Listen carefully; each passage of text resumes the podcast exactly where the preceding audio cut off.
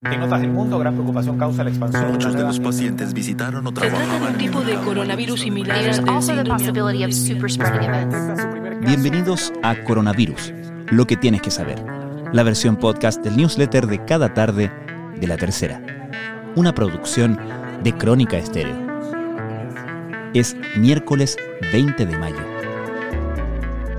En ocasiones puede perderse la perspectiva y en esos casos las comparaciones bien sirven para dimensionar una situación general.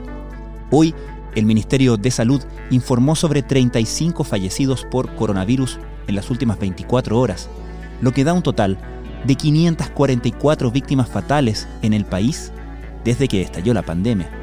Este número casi iguala a las personas que murieron a causa del terremoto y tsunami del 27F de 2010. En cada día de esta semana se ha roto el récord de casos y fallecidos de la jornada anterior y este fenómeno podría extenderse en el tiempo. Hoy se informó sobre 4.038 nuevos contagios, lo que da un total de 53.617 casos reportados, un número que ubica a Chile en el puesto 18 de las naciones con más contagios. A nivel regional, solo Brasil, Perú y México han reportado más contagios que Chile. Al mismo tiempo, el MinSal informó también que el número de casos activos es de 30.569. Por primera vez se supera la barrera de los 30.000, mientras que el de los recuperados es de 22.504.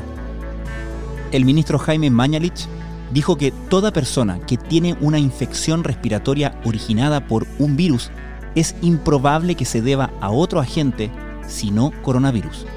Sin embargo, el problema más inmediato que solo queda el 18% de ventiladores mecánicos disponibles en el sistema. Estas son algunas de las informaciones destacadas de la cobertura de la crisis por el coronavirus en la tercera.com. En la semana más compleja y con mayor cantidad de nuevos contagios y fallecidos a causa del COVID-19, los ventiladores son literalmente un asunto de vida o muerte.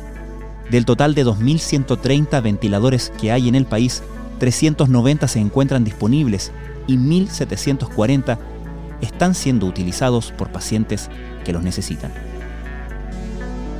En el contexto epidemiológico de hoy, prácticamente el 100% de los enfermos con síntomas respiratorios tienen COVID-19, dijo esta mañana Jaime Mañalich.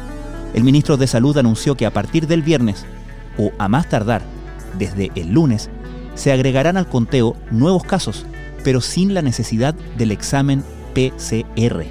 ¿La razón? La nula circulación de otros virus. Sin embargo, también influiría una eventual falta de insumos para realizar el test. Al menos hasta el próximo 29 de mayo se extenderá la cuarentena total en 38 comunas de la región metropolitana.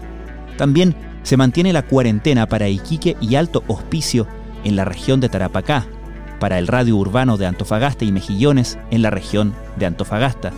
¿Qué zonas son candidatas para sumarse al confinamiento? ¿Quién primero? Esa es la pregunta que rondará cuando esté disponible una vacuna contra el COVID-19 un día que el planeta ansía. A una velocidad nunca antes vista, hoy más de 100 laboratorios en distintos lugares del mundo están buscando una vacuna que logre frenar el avance del virus SARS-CoV-2. ¿Positivo o negativo? El senador socialista Rabindranath Quintero fue falso positivo por coronavirus. Esto después de que un segundo test determinó que no tuvo contagio de COVID-19.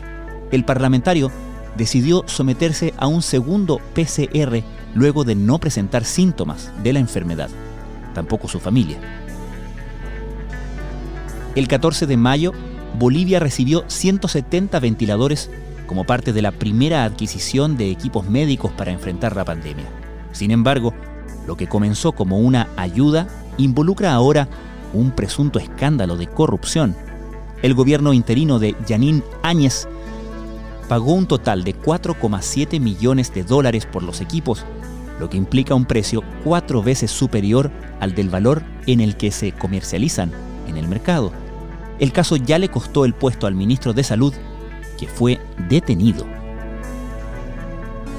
Si la crisis del coronavirus nos tiene en un mal momento emocional, dos especialistas entregan consejos para manejarlo y recomiendan tener presente una cosa, que no estamos solos en esto.